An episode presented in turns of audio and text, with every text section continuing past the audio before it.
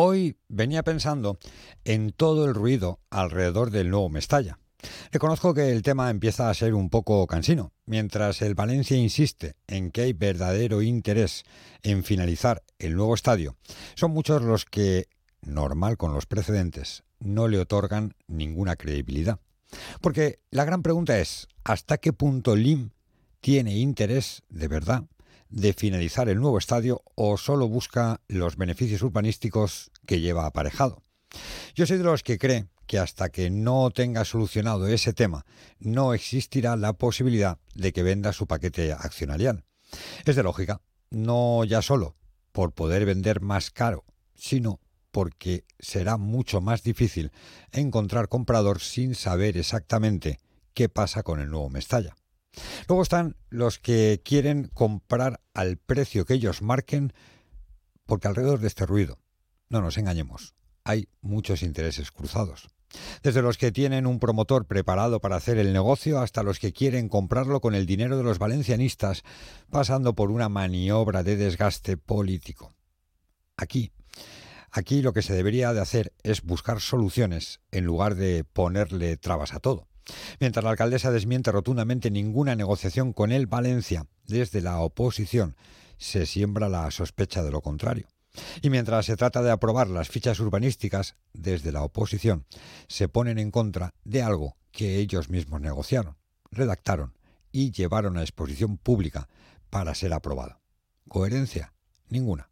Como la famosa frase de Borja San Juan, concejal del ayuntamiento, vamos a votar en contra, pero tengo derecho a saber a qué me opongo. Perdón, si no sabes a qué te opones, ¿por qué votas en contra?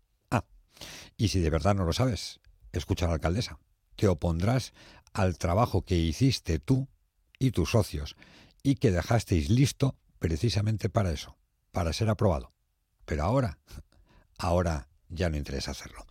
Tres y tres minutos de la tarde con Jordi Andrés en la coordinación técnica. Arrancamos este Onda Deportiva Valencia.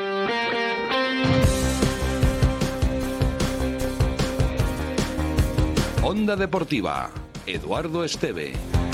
¿Qué tal, señores? Saludos, buenas tardes, sean bienvenidos a esta sintonía. Ya saben que hasta las 4 de la tarde arrancamos este espacio para contarles la última hora del deporte valenciano. Lo hacemos a través de Onda Cero Valencia 90.9, lo hacemos también a través de nuestro Twitter, arroba o de Valencia, y a través de nuestra página web www.ondacero.es barra Valencia. No es que haya gran novedad en torno al futuro estadio de Mestalla, no la hay.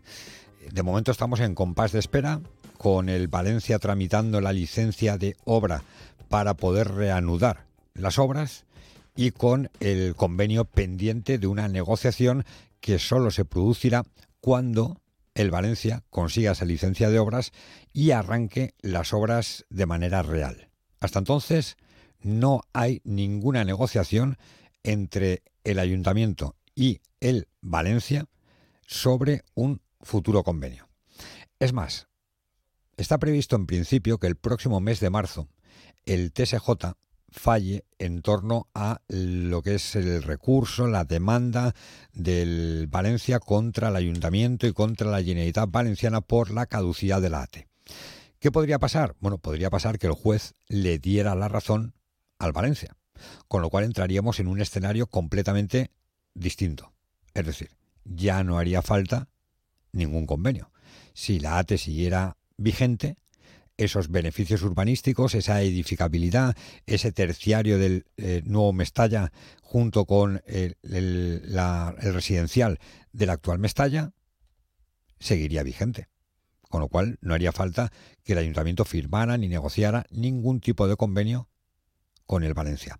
Esto podría ser un problema, porque eh, en, el, en el convenio en, las fichas urbanísticas se habla de que el Valencia no puede hacer uso del terciario del nuevo Mestalla en tanto no pague el polideportivo de Benicalap, que son 10 millones de euros. Si la ATE vuelve a tener vigencia porque un juez decide darle la razón al Valencia, que podría pasar, como en cualquier juicio, eh, ¿qué pasaría con el polideportivo de Benicalap? Es la pregunta que yo me hago. Bueno, pues de momento estamos en compás de espera. En compás de espera en todo, incluso en aprobar las fichas urbanísticas, porque evidentemente se trata de una maniobra de desgaste de la oposición hacia el equipo gestor actual.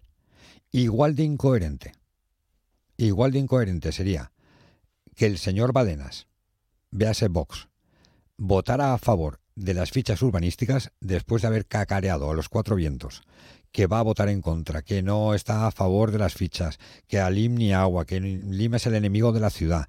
Igual de incoherente sería eso, como incoherente sería que aquellos que han redactado las fichas, que negociaron con el Valencia las fichas urbanísticas, que llevaron a exposición pública las fichas urbanísticas para luego ser aprobadas, votaran en contra.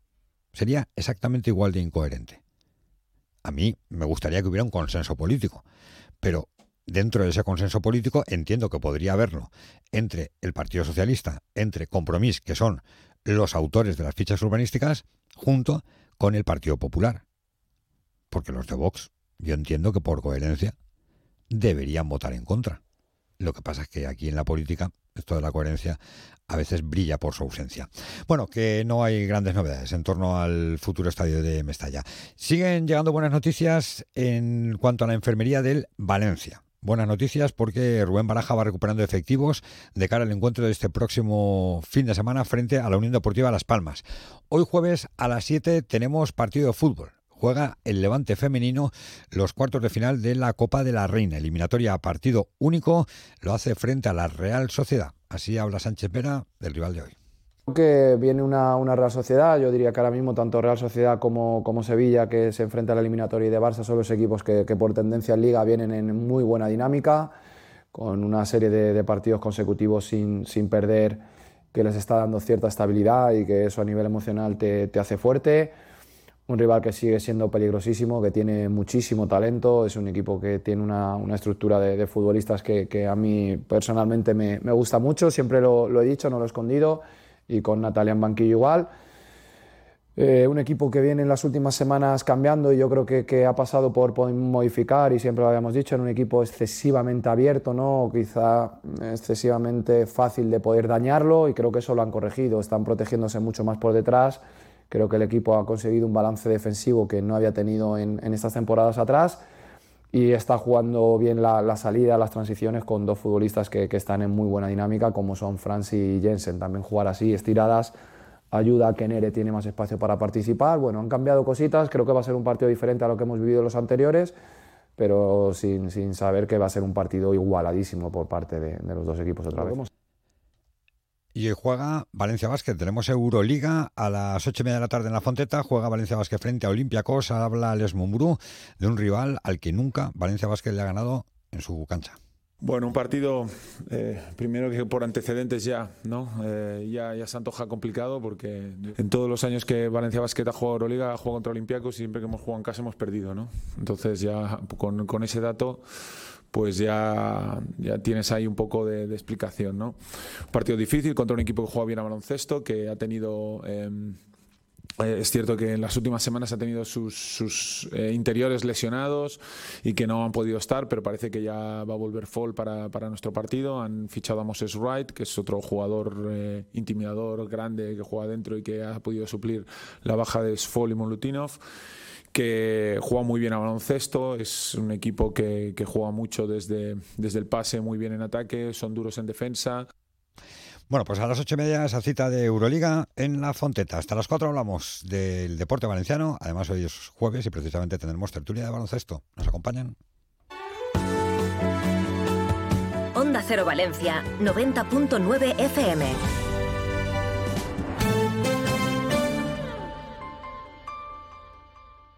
Dolor de espalda, hernias discales. Te han dicho que la única solución es la cirugía. ¿No puedes hacer deporte? Ven a Cetradec. Tratamos tu dolor o hernias discales mediante potenciación controlada por ordenador. Dejarás la medicación, te olvidarás de la cirugía y no tendrás límites en tus actividades. Cetradec, Avenida Pío 1217, Valencia. Cetradec-valencia.com. Si necesitas un reformista de confianza para reformar tu casa, puedes preguntarle a la inteligencia artificial. Lo siento, no puedo ayudarte. O venir a Orts y te ponemos en contacto con los mejores profesionales de Valencia. En Orts tenemos todo lo que necesitas para la reforma de tu hogar. Baños, cocinas, cerámica, parquet. Orts, la solución más inteligente. Avenida Constitución 30 de Valencia y saneamientosorts.com. Soy Yola Berrocal. Ven al V Motel. Te lo recomiendo. Celebra un encuentro íntimo e inolvidable con tu pareja. Entra en lubemotel.es. Verás su acceso discreto, los garajes individuales y sus habitaciones con jacuzzi. Tus momentos más especiales en Lube Motel. Salida 14 de la pista de Ademuz. lubemotel.es. En La Picaeta, tu bar de toda la vida, nos hemos puesto guapos para ti. Ubicados en la calle Albalá del Staronchers 12 y en Orriols, Duque de Mandas 37. Te invitamos a redescubrir la esencia de barrio. Descubre los mejores platos tradicionales y tapas de toda la vida. Descubre tus bares, reserva tu mesa en barlapicaeta.com. Te esperamos. Este sábado desde las 8 y media de la tarde, Radio Estadio Valenciano en Onda Cero, el Valencia visita Las Palmas para seguir recortando distancia con los puestos europeos. Vive Las Palmas Valencia en la sintonía de Onda Cero Valencia 90.9 a través de nuestra página web, nuestra aplicación y nuestras redes sociales. Un encuentro que vivirás gracias a Saneamiento Sorge, Lube Motel, Cetradec y Onda Center Auto. Este sábado desde las 8 y media de la tarde, Las Palmas Valencia en el Radio Estadio Valenciano en el 90.9 de la FM.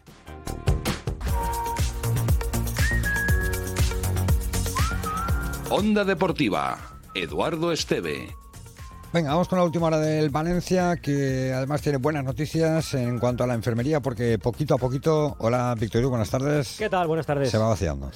Sí, porque lo cierto es que estamos a dos días ya del partido contra la Unión Deportiva Las Palmas y Sergi Canós lleva trabajando toda la semana y lo importante es que en el día de hoy ha hecho la sesión completa. Eso quiere decir que está muy cerca de poder decir que mañana, si todo va bien, entre en la convocatoria y sea junto a Diacabí la principal novedad, las dos principales novedades en la convocatoria para el partido contra Las Palmas. Te decía que lo estaban intentando sujetar porque es que él quiere jugar, o sea, él es el que está poniendo todo de su parte por, por, por estar, eh, ha estado todo todos los días trabajando en Paterna cuando el equipo tenía descanso, haciendo tratamiento para poder llegar al partido.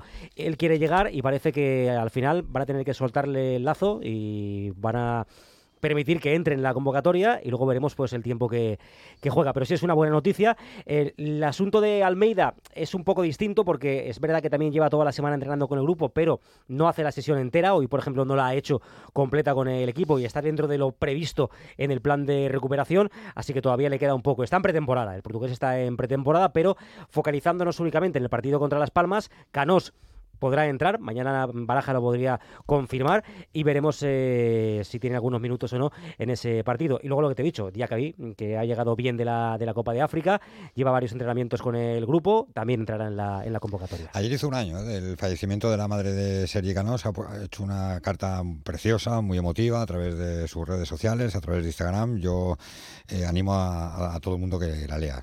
Rebosa amor infinito hacia la figura de su madre, algo que que le pasa a él y nos pasa prácticamente al común de los mortales. Y los que no tenemos la suerte de tener a nuestra madre con nosotros ya, pues evidentemente nos acordamos mucho de ella. Él se emocionó mucho en la rueda de prensa de presentación. Eh, se emocionó muchísimo cuando le preguntaron por, por su madre, porque para, para, él era un sueño que su madre le viese debutar en el Valencia, fichar por el Valencia. Y la verdad es que se emocionó, se emocionó bastante. Él y su hermana, que estaban los dos en la, en la presentación, se emocionaron muchísimo. Y la verdad es que es un chico muy, muy sentido en ese, en ese aspecto, ¿eh? sí, que, sí que es cierto. Eh, se nota en, los partidos que juega con el Valencia cuando marca, ¿no? Como, se coge el escudo, como, como nota y, siente mucho los colores del Valencia. Y seguro que, que, ayer se acordó muchísimo con ese texto. Es muy emotivo, como tú dices, el que le dedicó a su madre. Tenemos colegiados, ¿no? Sí, bueno, vamos a ver si estos la, la lían, no la lían, lo hacen mal. Mira, voy a, a partir de hoy te voy a decir los árbitros por su nombre de, de pila también. Porque ellos quieren que empiecen a, a, a, conocerse así por el nombre. Tú cuando escuchas los audios del bar, no oyes a Ricardo de Burgos Bengochea que le dicen, Richie, te, sí, te, pongo el high behind. Sí, lo que pasa es que lo de, lo de la, los apellidos, esto yo lo he contado antes en Deportes Mediodía, pero para que no lo sepa, yo imagino que ya mucha gente lo sabrá. Esto se puso de moda eh, porque había un árbitro que se llamaba Franco de apellido. Y, Franco, el, dictador, Francisco Franco, no quería que eh, cuando insultaran a este árbitro en los campos, porque pasaba, alguien le confundiera con él. Entonces, a partir de ahí, eh, los árbitros empezaron a llamarse por los dos apellidos. De ahí que, eh, bueno, pues se hable de Cuadra Fernández o se hable de, del Cerro Grande, vamos, de Mateu Laoz, que se llama Antonio, no se llama Mateu. Los dos apellidos. Bueno, pues, mm, pero ¿quiénes son? uno es Cuadra Fernández, ¿no? Uno es eh, Guillermo Cuadra. ¿Y, ¿Y, el otro es? Y el otro es Carlos del Cerro. Grande. Sí, esos son los árbitros para el partido. Bueno, algunas, eh, el que va a estar en el campo va a ser del Cerro Grande, Carlos del Cerro, y el que va a estar en el bar va a ser Guillermo Cuadra Fernández, que va a estar en, eh, el bar. Bueno, sí, alguno, alguno hay. Yo la verdad es que tampoco tengo, no, tengo apuntados los, los delitos ¿no? de, los árbitros contra el Valencia, pero salvo que haya alguno que sea muy flagrante, que sí que te acuerdes de, de repente. Pero bueno, lo mejor es intentar no, no, centrarse en los árbitros. Casi que ya el Levante, mañana cuando hablemos de la previa del, Levante, ahí sí que se hablará mucho de, de árbitro, porque ahí sí que hay mucho más que decir en este asunto. Este es Luis Martínez, que es el director de la Academia del Valencia. Habla sobre los jóvenes, el valor de los jóvenes y cómo Baraja ha sido valiente apostando por ellos. El tomarse el tiempo de trabajar con ellos, porque ya nos, de verdad que por, darle más mérito aún del que, del que tiene, que tiene muchísimo mérito, no es un tema únicamente de la valentía de ponerlos. Creo que realmente los chicos mm, están mejorando. Creo que son chicos que ya venían, creo, con buena base, o quiero pensar que venían con buena base. Creo que la academia en general se había hecho un buen trabajo con ellos para que fueran jugadores preparados. Creo que Miguel Ángel Angulo en el filial hizo un trabajo con cada uno de ellos espectacular en ese desarrollo y creo que ese último puntito de, adaptarse a las necesidades o a los requerimientos de la élite se lo están dando al primer equipo y ves cómo realmente los chicos mejoras, mejoran. Ves que tenían algunas carencias que todos teníamos claro que tenían y que las están puliendo a todos los niveles y ves que realmente hay un trabajo detrás, un trabajo profundo. Creo que eso es buenísimo para los chicos, que haya un entrenador que se tome el tiempo o el perder ese tiempo, entre comillas, perder, que no todos se lo toman en la realidad, de trabajar con los chavales, de mejorarlos. Luis Vicente, que habla maravillas de Rubén Baraja y por ahí queremos hoy establecer una vieja costumbre que teníamos un poco aparcada, nuestro debate de redacción de Onda Deportiva Valencia.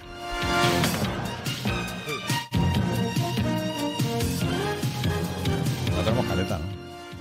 No, no, tenemos, no, tenemos careta. nadie, se atreve a hacer la, careta. Eso lo hacía Salves. Sí, no sé, la, intentamos poner, a ver, le damos al play, a ver, yo creo que no. No, no, quiere. No, hay, ¿no? No, hay play.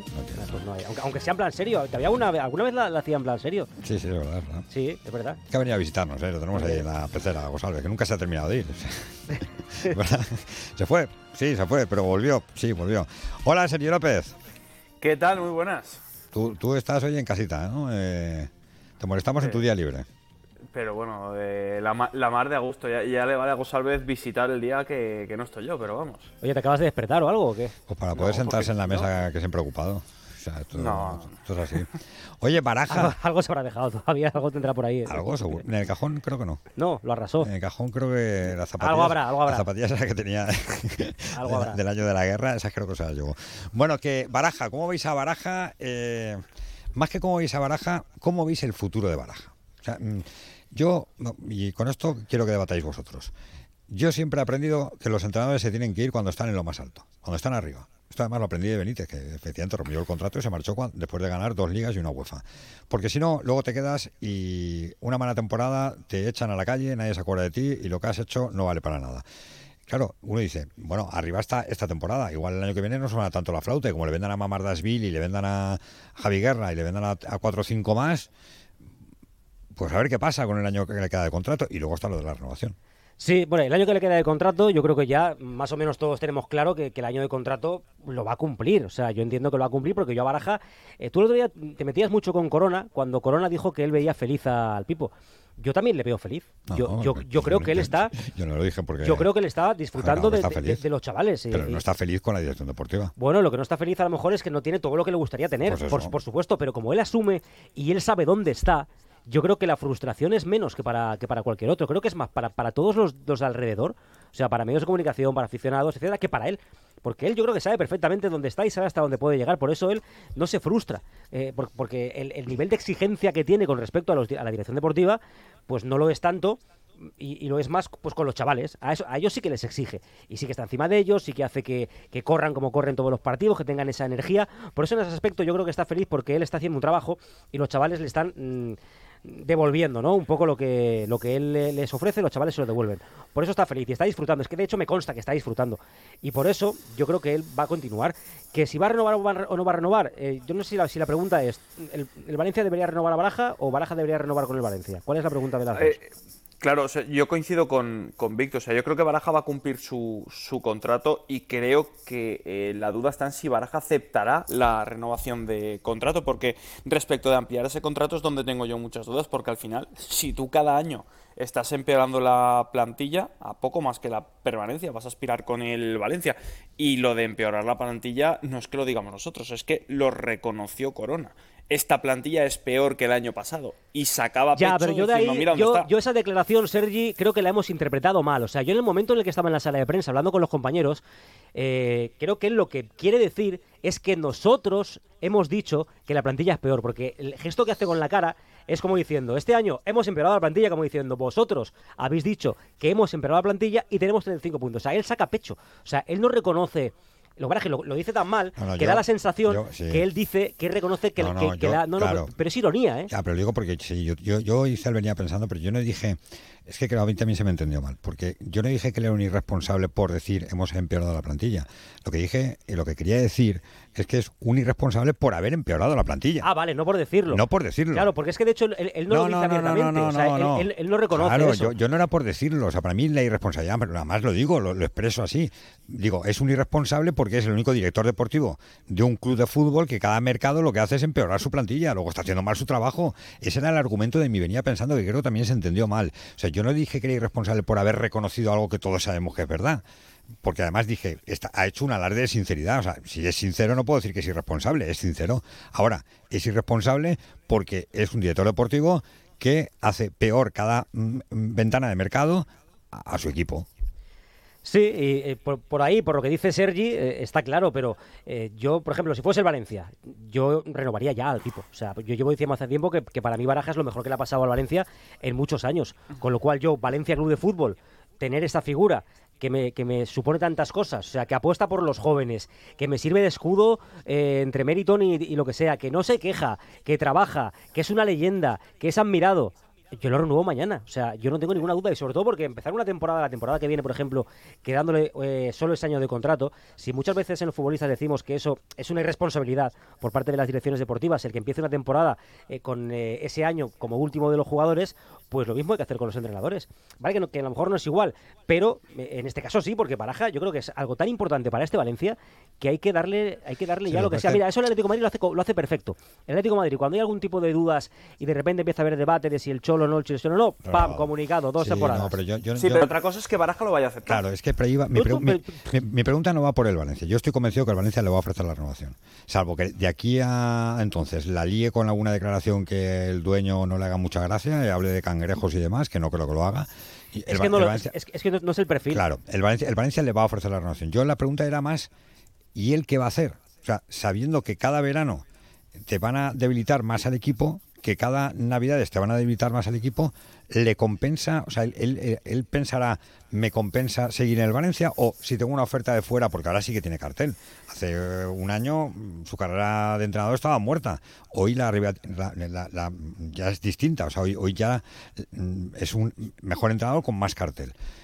¿Qué va a hacer? Yo estoy convencido que dice que sí, o sea, porque él desde dentro es desde donde puede cambiar esto. O sea, él, él, su, él su ilusión es conseguir cambiar esto desde dentro. Hace muchas gracias. Ya, pero poquito a poquito. Que lo piensan todos los entrenadores y todos los entrenadores acaban Pero todos, no, en el Valencia pero, y en todos los pero todos pretenden cambiarlo de la noche a la mañana. Y eso es imposible.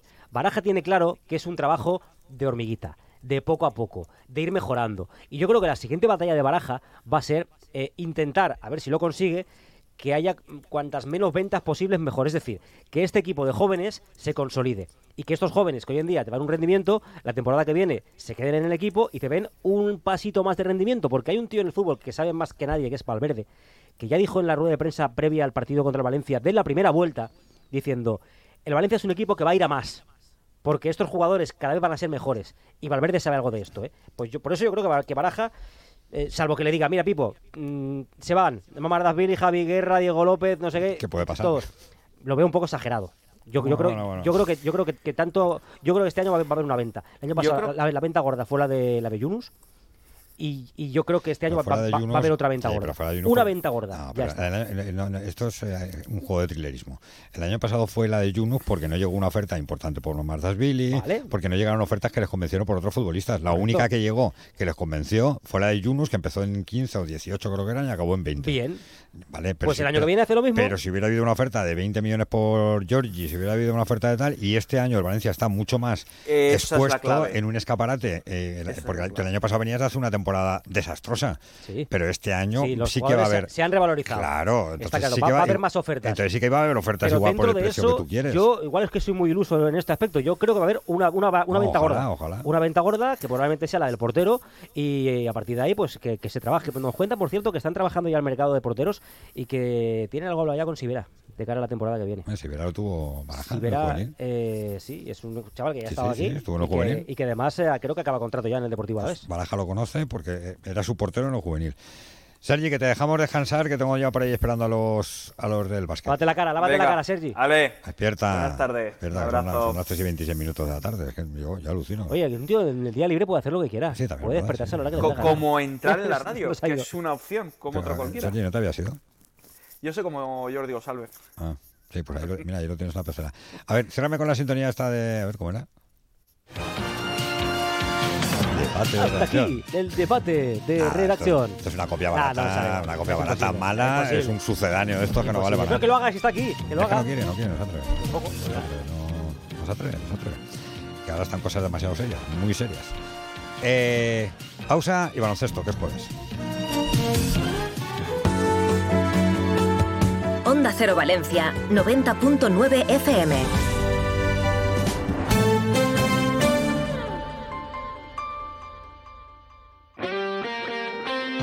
Este sábado desde las ocho y media de la tarde, Radio Estadio Valenciano en Onda Cero, el Valencia visita Las Palmas para seguir recortando distancia con los puestos europeos. Vive Las Palmas Valencia en la sintonía de Onda Cero Valencia 90.9 a través de nuestra página web, nuestra aplicación y nuestras redes sociales. Un encuentro que vivirás gracias a Saneamiento Sorge, Lube Motel, Cetradec y Honda Center Auto. Este sábado desde las ocho y media de la tarde, Las Palmas Valencia en el Radio Estadio Valenciano en el 90.9 de la FM. Y vamos con una buena primicia. Ya tienes a tu disposición el nuevo subcompacto Honda HRV. Un híbrido autorrecargable con la eficiencia de un eléctrico, la versatilidad de un sub y la tecnología, seguridad y calidad de un Honda. Ven a conocer el nuevo Honda HRV y disfruta de esta primicia. Honda Center Auto, en Valencia, Avenida Tres Cruces 44 y Ausias Mark 186. Te compra tu coche, te compra tu carro, te compra tu buga. Te compra tu furgo, te compra tu moto, te compra tu auto, caravan. ¿Te han hecho una oferta? Te la mejoramos. Has oído bien. Mejor precio garantizado y compromiso de pago en 24 horas. Ven a vernos. En La Picaeta, tu bar de toda la vida, nos hemos puesto guapos para ti. Ubicados en la calle Albalá del Staronchers 12 y en Orriols, Duque de Mandas 37. Te invitamos a redescubrir la esencia de barrio. Descubre los mejores platos tradicionales y tapas de toda la vida. Descubre tus bares, reserva tu mesa en barlapicaeta.com. Te esperamos. Si necesitas un reformista de confianza para reformar tu casa, puedes preguntarle a la inteligencia artificial. Lo siento, no puedo ayudarte. O venir a Orts y te ponemos en contacto con los mejores profesionales de Valencia. En Orts tenemos todo lo que necesitas para la reforma de tu hogar. Baños, cocinas, cerámica, parquet. Orts, la solución más inteligente. Avenida Constitución 30 de Valencia y saneamientosorts.com.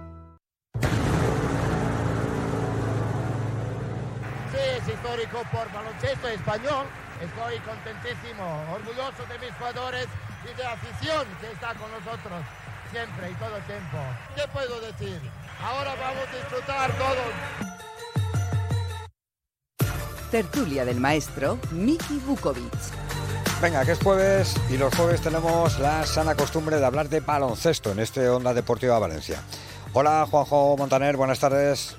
Hola, buenas tardes. De hablar de baloncesto, porque de comer Ya con este- No, no. Es que ya, ya, esto ya clama al cielo. O sea, ya te llevas allí a, a Gatechi Gochech, que diría Carles Baisaoli, y a nosotros nos dejas aquí, ya no, no puede ser, no puede ser. No, esto, mal, ¿eh? a ver, vamos a acabar la temporada como se pueda. Bueno, ya estamos, nos quedan dos meses de aguantarnos. Eh, correcto, sí. Te- Tres, eran tres, ¿no? Creo que dijo. No, dos, dos, Sí, dos. dijo- No, no, eran dos meses, sí, porque fue después de un después de un partido, un resultado así raro Sí, sí, del. Valencia y sí, sí, dijo Rafa aquella frase, nos quedan dos meses de aguantarnos, Hmm. Pero luego eh, fue más, porque fue un año más y además aquel año Y fue la liga el año de título, sí, de, de liga y, y no sé si de UEFA, ¿no? Él fue el, el último año de Rafa, El fue el del doblete. Sí, sí, el doblete. Hola Costa, eh, digo, sí, hola Costa en Guerrero, buenas tardes. Hola, ¿qué tal? ¿Cómo estáis? ¿Te acuerdas, no? De aquel 2004. Lo que pasa que, claro, no, no vamos a hablar de fútbol. A ver si vamos a empezar a hablar de fútbol en esta tertulia de básquet. ¿no? Bueno, si el resultado final fue el que fue, a nosotros nos llevarás a un sitio de bodas y bautizos, por lo menos, entonces a comer. ah, o sea, encima exigiendo, ¿no? O sea, no, no os vale cualquier cosa, ¿no? Además, aquel, aquel 2004, si no lo recuerdo yo mal, eh, creo que es el playoff a 5 contra Unicaja de los famosos 40 minutos en zona de Sergio Scariolo, que nos quedamos fuera de, de Euroliga.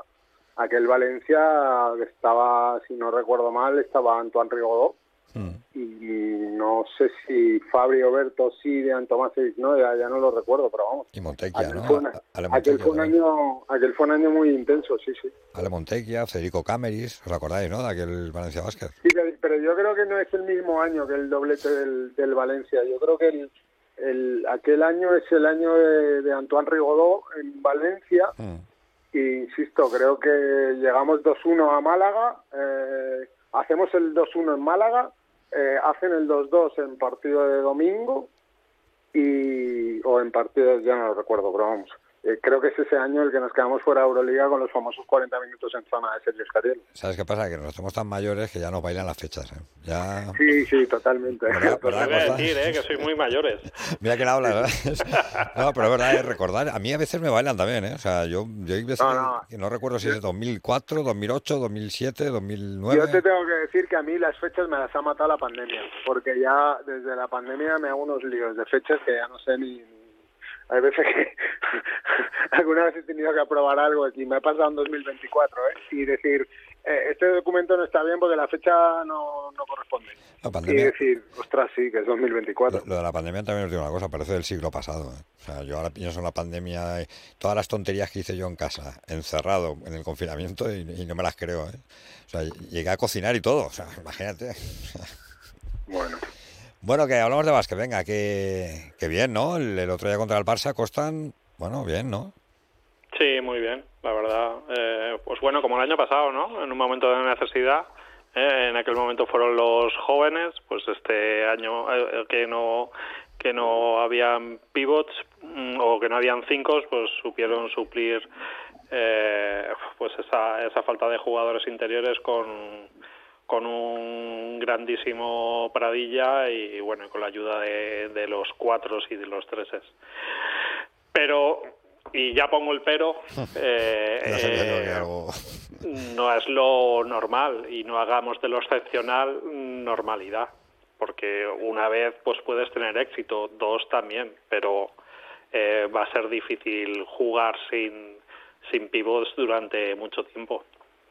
Es, es, es la irregularidad esa que hablamos de, Valencia, es la capacidad de, la cal y la arena y, y bueno, el partido contra, contra Alba mm, va sin pivos también y bueno, es verdad que Alba mm, yo creo que demostró que es el equipo más débil de la, de la competición, pero obviamente que hay que ganarle. Eh, y vas sin pivots a Alba y le ganas y, y vas a Barça, que también es verdad que es un Barça irregular, pero ahí está el mérito también de, de, de- ganarle y como dice como dice Constant, ¿no? El partido de, Pradilla que estuvo excepcional y bueno, pues eh, a las puertas de la Copa estamos sin saber muy bien qué nos vamos a encontrar. Aunque también te digo una cosa, recuerdo mm, también eh, el abuelo Cebolleta, una Copa del Rey que era en Sevilla, que íbamos como aspirantes favoritos y en el primer partido de la competición, Caja San Fernando, con un búlgaro que no me acuerdo cómo se llama, nos, nos reventó. Sí, porque uno pensaría, bueno, vienes de ganar al Barcelona, vienes de, de- de- no sé, en un buen momento, llegas a la Copa en el mejor momento. Pero claro, como, como este equipo Costa es tan irregular, es que tampoco lo sabes, ¿no? Claro, lo que, lo que pasa es que al final no, no sabes qué cara. Mm, No la cara, a lo No, es mejor. una que moneda no al aire, cómo va a salir. es una no, moneda no al me, aire. no me atrevo a decir la cara, porque la cara es muy similar siempre, ¿eh? pero, pero que no sabes qué es lo que te vas a encontrar. Entonces, eh, lo mismo pierdes de 20 contra Unicaja que después eres capaz de ganar en el Palau. Eh, dicho todo esto, a, a un Barcelona que está en buen momento, pero que también muestra una irregularidad igual que nosotros. Pues, pues, pues bueno, pero, pero sí, pierdes de 20 contra Unicaja, que está en un estado de forma brutal y que, que lo está haciendo muy bien. pero después eres capaz de perder el, siguiente partido, da lo mismo el, rival con el que sea. pero bueno, si somos resultadistas, la semana es buena, es muy buena. Eh, de tres partidos sacas dos y si lo juntas con el partido de de Basconia y borras el de Málaga, pues pues muy bien. Eh, en cuanto a resultados, muy bien. Otra cosa es el juego y sobre todo lo que lo que hablamos eh, la falta de consistencia que creo que es lo que lo que está lastrando a, al equipo este año la falta de continuidad sí eso lo hemos hablado mucho no Juanjo la, poca fiabilidad que tiene Valencia Basket este año sí pero es que incluso siendo resultadistas o sea ya no ya no yendo al juego que yo creo que por lo menos aquí creo que en eso estamos todos de acuerdo que el equipo defensivamente es mm, bastante fiable, pero ofensivamente no nos gusta y creo que, que es algo que, no solo aquí, sino en, más sitios, sin quitarle el mérito a las victorias que lleva, ¿eh? Pero pero nos gustaría ver otro otro tipo de baloncesto, pero bueno, sí es que es verdad que, que, incluso siendo resultadista dices sí, pero no sé. Y bueno, ahora viene ahora viene la Copa, sé que Constant lo piensa y, y, en eso tiene razón, de que a lo mejor eh, es un, es un campeonato que está, a lo mejor se le da demasiada relevancia, ¿no? Porque no te da, te da un título, pero no te da competir en Euroliga, no te pero en Europa. pero, pero claro, es un título que ganamos en el 98 y después las hemos visto pasar de todos los colores y nunca hemos sido capaces de ganarlo. Vamos a ver, yo también Mm, la profundidad de plantilla que tienes ahora con, con la renovación, eh, a ver cómo llegas, eh, sobre todo con los pivos, porque al final un partido eh, lo, lo puedes ganar, pero, pero a tres partidos sin pivots, yo creo que lo de los cuatro no nos da para, para tanto. Costan.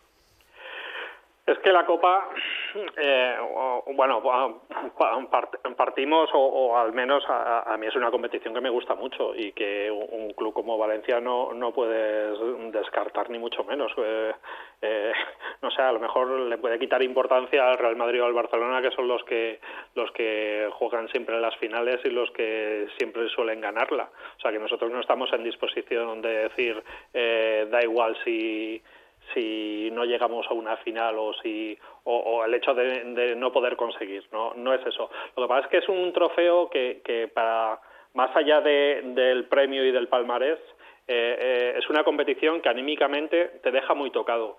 Y es que Valencia tiene muchas eh, eh, ya no hablo de, Valencia Básquet, sino yo creo que eh, de todos los ámbitos del deporte, de los clubes de la ciudad de Valencia, incluso si me apuras de la ciudad de Valencia. Y es que eh, pues tenemos el, tamaño que tenemos, tenemos los presupuestos que tenemos y sin embargo la exigencia es muy elevada. hay mucha distancia contra el, con el primero y el segundo a nivel de presupuesto económico y todo lo que tienes que hacer para ganar y conseguir ese objetivo es muy eh, eh, mm, vamos, tienes que hacerlo todo muy bien, muy bien, muy bien, porque mm. tus presupuestos al final son otros, porque tus capacidades son otras. Entonces, siempre estás en ese escalón intermedio en el que no eres de, ni el primero ni el segundo, pero tienes una obligación con respecto a los que tienes detrás. Con lo cual la exigencia es, es algo que, mm, no sé, eh, igual no estáis de acuerdo, pero que siempre me da la sensación en cuanto a la ciudad de Valencia, en cuanto a los clubes, que la exigencia es muy superior a las posibilidades o a las capacidades que tiene y que tienes que hacerlo todo muy bien, muy bien para poder conseguirlo. De manera que anímicamente yo creo que siempre nos deja tocados. Cuando a otros clubes, a lo mejor el hecho de llegar a semifinales ya es un éxito. Y nosotros, eh, aparte de que los últimos seis años creo que solo hemos pasado a semifinales una vez, que eso sí que me parece anormal, pero, pero siempre hacemos un drama de no conseguir un título, como si tuviéramos una obligación que realmente creo que no es. Eh, eh, es que realmente la única vez que yo creo que, nos conformábamos con llegar a semifinales fue en el 98. El primer año. El claro, primer año. claro. Pues sí, porque yo, y lo digo abiertamente, o sea, la borrachera que nos cogimos el previo partido, eh, previo primer partido en Valladolid, porque pensábamos que nos íbamos a casa, o sea, es que además recuerdo aquel aquel Vasconia con 17, 18 partidos seguidos sin perder, la sensación era esa. Y luego es verdad que el equipo de Ricard Casas, que posiblemente haya sido uno de los equipos eh, con menos peso de todo lo que ha tenido Valencia, que se ha plantado en una copa, eh, llegó a una final de Copa. O sea, que en ese sentido yo creo que los años que hemos sido un poco de pobres, eh, pues en uno has hecho final de Copa y en el otro has sido campeón de, campeón de Copa. O sea, que, por eso quizás está eh, esa sensación que, que, dice Constant. Y luego, claro, también piensas de, no, el presupuesto, claro, es que si te vienen en Málaga te van a decir, pero escúchame, si es que, que habéis fichado a tres ya empezar en mitad de temporada. O sea, que, que es un poco, es verdad que no estás con Madrid y Barcelona porque es muy difícil que llegues ahí o, no llegarás nunca, ¿vale? Pero, pero claro, también es- eres ese escalón por debajo de ellos, pero superior a equipos pues como Málaga, como Gran Canaria, como Tenerife, que yo creo que por ahí llega un poco eh, eh, esa presión de, los resultados de, Valencia. Pero bueno, al final si algo hemos aprendido últimamente menos, pero si algo hemos aprendido es que si hay un lugar para las sorpresas, esa es la Copa del Rey. Y bueno, pues, pues vamos a ver cómo, cómo llega Valencia. Y hoy, eh, por el tema de los pivots, ¿eh? porque yo supongo que Brandon apretarán para que llegue a la Copa, eh, supongo que Touré también, pero vamos a ver hoy la prueba, la piedra de toque de Valencia contra un equipo, eh, Constan, que no sé, tú lo sigues más y no sé si, si ahora voy a decir y están todos lesionados, pero si algo tiene, eh, son pivots grandes y fuertes. Sí, pero este Milutinov está lesionado, Fall acaba de entrar y bueno, tenían un fichaje nuevo que habían hecho hace, no, no recuerdo ahora, pero eh, ellos también han tenido problemas por eh, con sus interiores. Eh, lo que pasa que que no sé, es que Olympiacos, no sé, hemos visto tantas veces la película. Yo eh, es un equipo que que vas 8 9 arriba o 6 abajo y, y son es el equipo que siempre mantiene el control y el ritmo de partido. Y cuando quedan tres o cuatro minutos de repente dices uy uy uy uy uy se te ponen por delante y te ganan el partido y te quedas con cara de idiota. Eh, es una película que, que no sé que yo creo que la vemos todos los años que nos ha tocado jugar Euroliga. Eh, antes con Spanulis pues ahora con, con los que están. O sea que el año pasado nos quedamos también con cara de tontos entonces, pues bueno, eh, es un equipo al que no hemos sido capaces de ganarle nunca a la Fonteta, pero que, que creo que es de esos partidos que, que, que vale la pena pagar una entrada por, por ir a verlo. O sea que vas, ¿no? Hoy vas. Sí, sí, sí, sí, hoy sí. Que, eh, tú, tú no, no, Juanjo, tú no, a ti no te da, ¿o sí? A mí no me da, a mí no. Bueno, no sé, igual llamo a Boro y ya sabes que Boro tiene mano ahí. Igual llamo a Boro y le Pero digo... bueno está de "Oye, fallas ya, Juanjo. Ah, por eso, pues, pues su puesto lo ocupo yo y ya está. Estamos, que, que estamos a 8 de febrero y ya, ya está de fallas, ¿eh? Sea, Bueno, es, es, es que Boro está de fallas todo el año. ya, eso también es verdad, pero, pero es que queda un mes todavía, ¿eh? Cuidado Porque, que- pero, pero escucha, acaban las de Valencia y luego están, son las de Turís, ¿no? Y Ah, no lo luego que le vienen las hogueras y luego que le vienen no sé qué. Boro está todo el año de fiesta. Sí, 365 días, es verdad. Exacto. sí, Oye, sí. la, la renovación de Justin Anderson, ¿qué os parece? A Pues mí, merecida.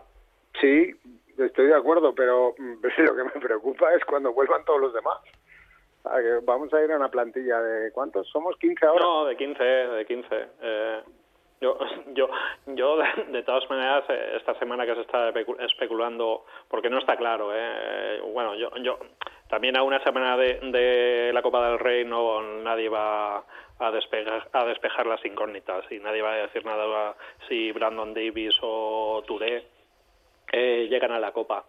Pero bueno, donde sí que se había especulado la posibilidad de firmar un pivot, lo que me llama la atención es que vayas a firmar un pivot por, por las lesiones de tus jugadores. Y no, si fuese por convicción eh, y pasada ya casi, bueno, la mitad de la temporada, deberían de darse cuenta que hay jugadores que el rendimiento que están dando no, no es el adecuado.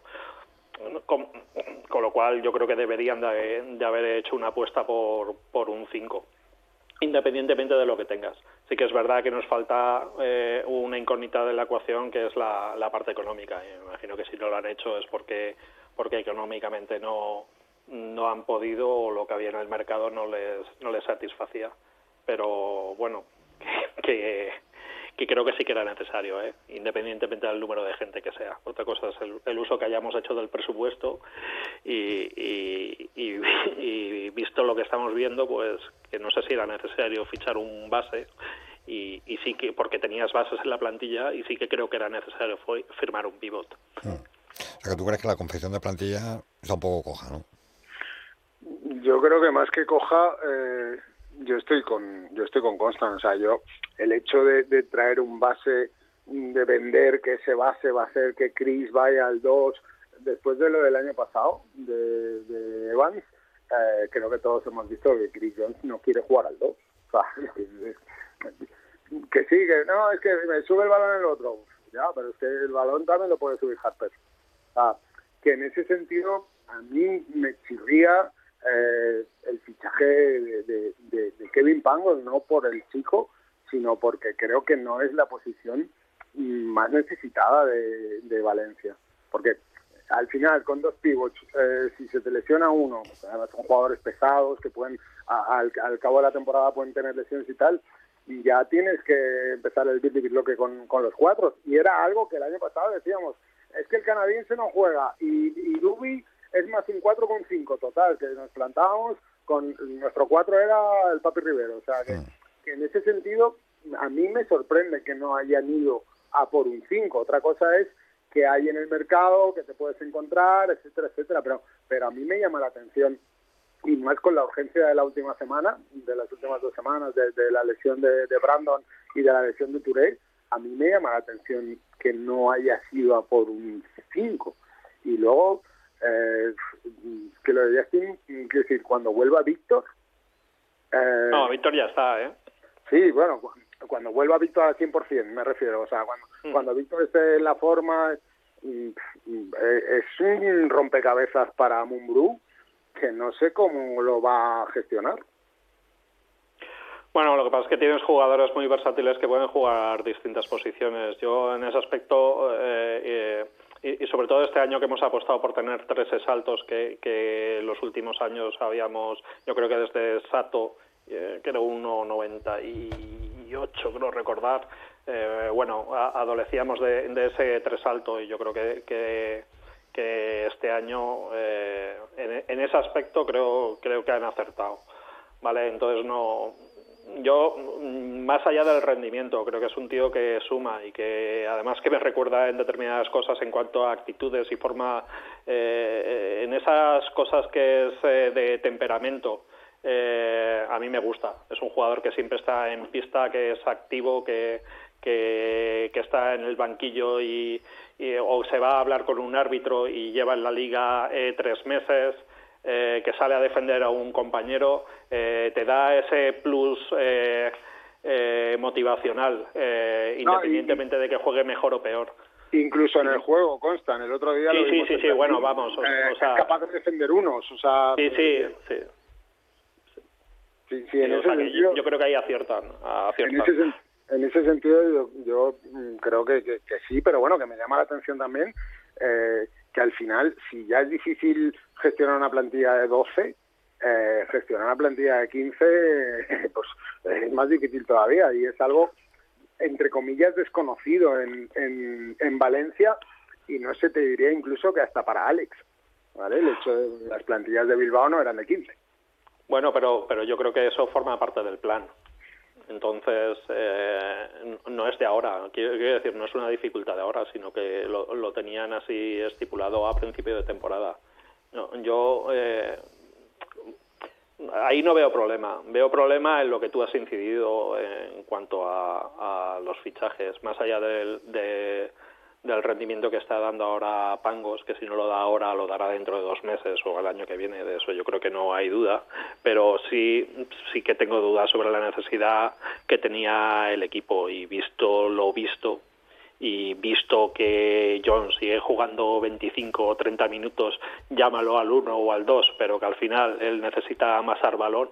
De hecho, el, el tiempo muerto del Palau es deja de votar y haz las cosas fáciles pero o sea que él va a jugar va a, va a seguir jugando lo mismo y 25 o 30 minutos. Entonces pues bueno mmm, yo no habría fichado un uno y habría ido a por un interior que sí que hemos visto que las dos apuestas del director deportivo pues no están dando el rendimiento eh, que estoy seguro que él esperaba.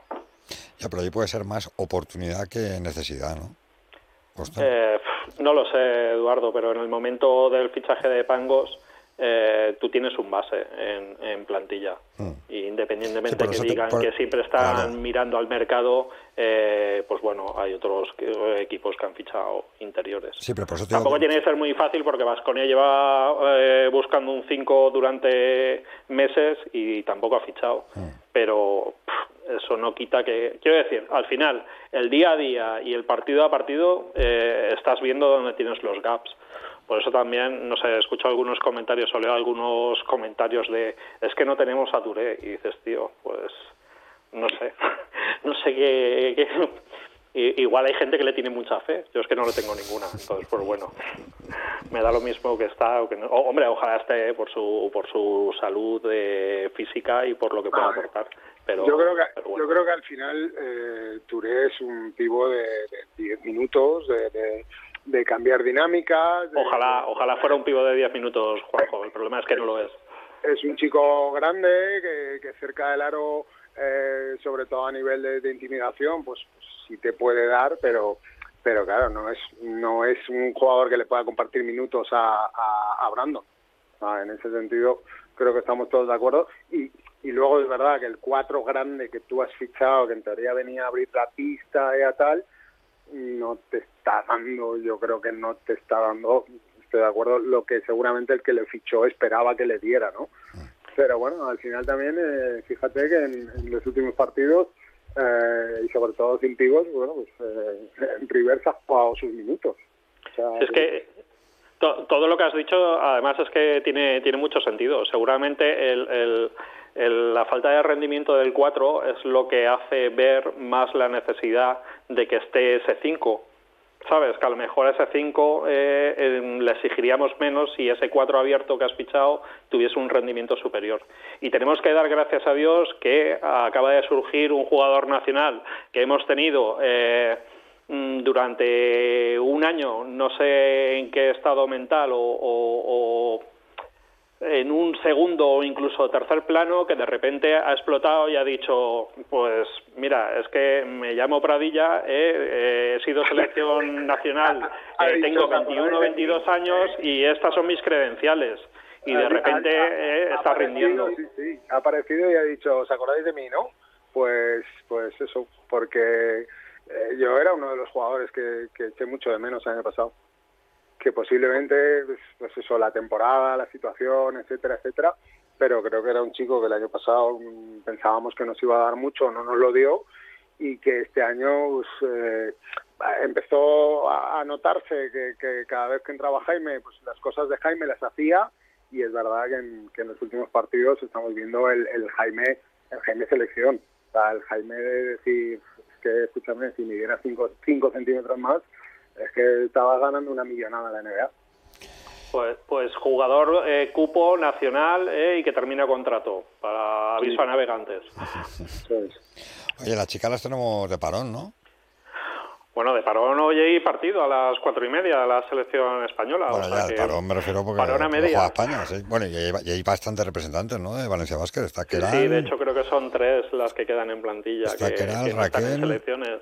Sí, Alba, ¿no? Alba, Raquel y, y Keral, así de memoria, ¿no? Qué, qué, qué rabia con el femenino. El otro día cuando acabé la tertulia lo, lo pensaba, Constant. Qué rabia con el femenino de, de, de que esta reacción no hubiese llegado dos partidos antes.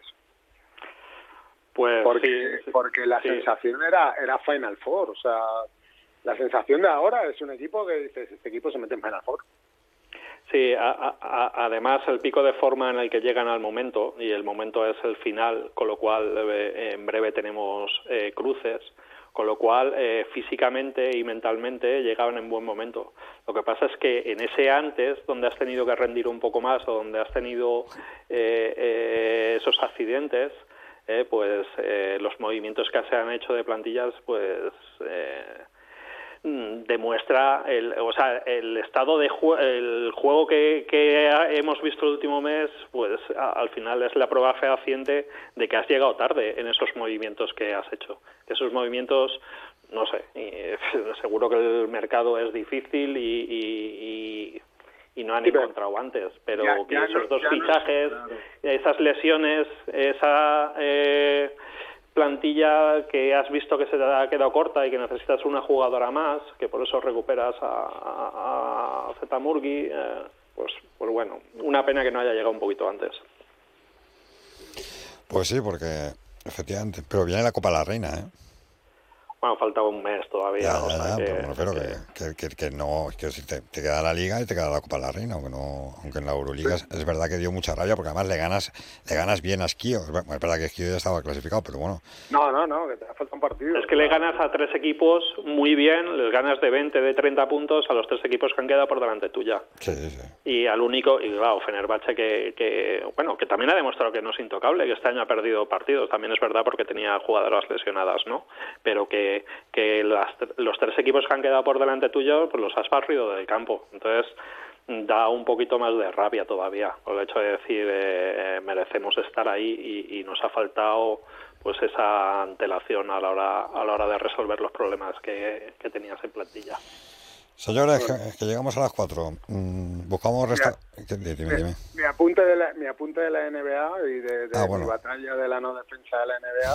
no sé si habéis visto el triple de Antetokounmpo defendido por un chico que no me acuerdo cómo se llama, pero es balcánico, que, o sea, mm, es que le da 5 metros y le dice, pero no, es que cuando ve que va a tirar, ya se gira y se queda mirando el aro como diciendo, venga, que me va a caer el rebote. Es mi apunte hasta hoy de, de las grandezas, de las grandes defensas de la NBA. Sí, pero ahí no están ni Tony ni... ni Ya, ya, ya lo sé, que, por eso. que son lo- los defensores de, de la NBA. Dejo ahí en el aire eso y lo de que los del Levante y el Valencia siguen siendo siguen yendo a un sitio a comer y nosotros no. Oye, llevar la picadeta no ha sido todavía, ¿no, Juanjo? No, no, no. Estoy Qué cara esperando, más dura tú. estoy esperando a que me lleves. Bueno, no era ironía, ¿eh? No, no, no he ido, no he ido. No me da, no me da la vida. Oye, pues te digo una cosa, se come muy bien, ¿eh? Ya, ya, no, escúchame, si me lo creo, claro, por supuesto. Que cómo no se va a comer bien. El jueves que viene te traigo la carta, te traigo el, me- el menú de, de la picadeta y te lo- Tú ten cuidado que no vaya yo un martes allí y levante a los del Levante, valga la redundancia, y diga, venga, a vuestra casa. No, y pues ya no- me constan no y te a atreves. Tony y, y vayamos allí. No, Juanjo, vamos a tener que amenazar con romper los contratos que tenemos con, con Eduardo. No, no, no, no, no podéis, no podéis, no podéis. Hay, hay, hay, hay unas cláusulas leoninas. Nos quedan dos meses de aguantarnos, ¿no? Bueno, un poquito Sí. más, ¿no? ¿Cuándo, cuándo acaba la liga? Este año en mayo, ¿no? Acabará en, En junio, en junio. Sí, sí, en junio. Hay, hay Juegos Olímpicos, tenemos el preolímpico en Valencia, Cierto, cierto, ¿verdad? sí, Es verdad, sí, tenemos el preolímpico en Valencia, que no se nos olvide. hay Eurocopa de Fútbol. La verdad es que este verano las vacaciones igual son para quedarse delante de la tele. Pues sí. Bueno, ya, ya que no nos lleváis a comer, eh, eh, buscarnos acreditaciones y, y hacemos un directo con la selección. ¿Pero dónde queréis ir? ¿A París o a, o a la Eurocopa de no, Fútbol? Escucha, con el preolímpico ya, nosotros vamos al preolímpico, los clasificamos y luego ya ellos mismos serán, Elisa Aguilar seguro que nos coge y nos dice, eh, Juanjo, ¿cómo están? Eh, Tony, a París, Esteve, a la picadeta. Allí. Ale, Hacer tertulias del Levante y del Valencia, venga. Exacto. Eh, Ale, eh, los jueves la de baloncesto. Desde, de- yo desde la radio, vosotros al teléfono. Que adiós, Montaner. Venga, cuidarse. Un abrazo, Costan. Nada, que aproveche. ¿eh? No, hoy no, hoy no. Hoy estoy, hoy estoy en la radio, hoy no. Bueno, pero comerás también, ¿o no? Sí, sí, sí, sí, sí. Pero bueno, ya he comido. Juanjo, ya quedaremos tú y yo para comer, que con esta gente es imposible.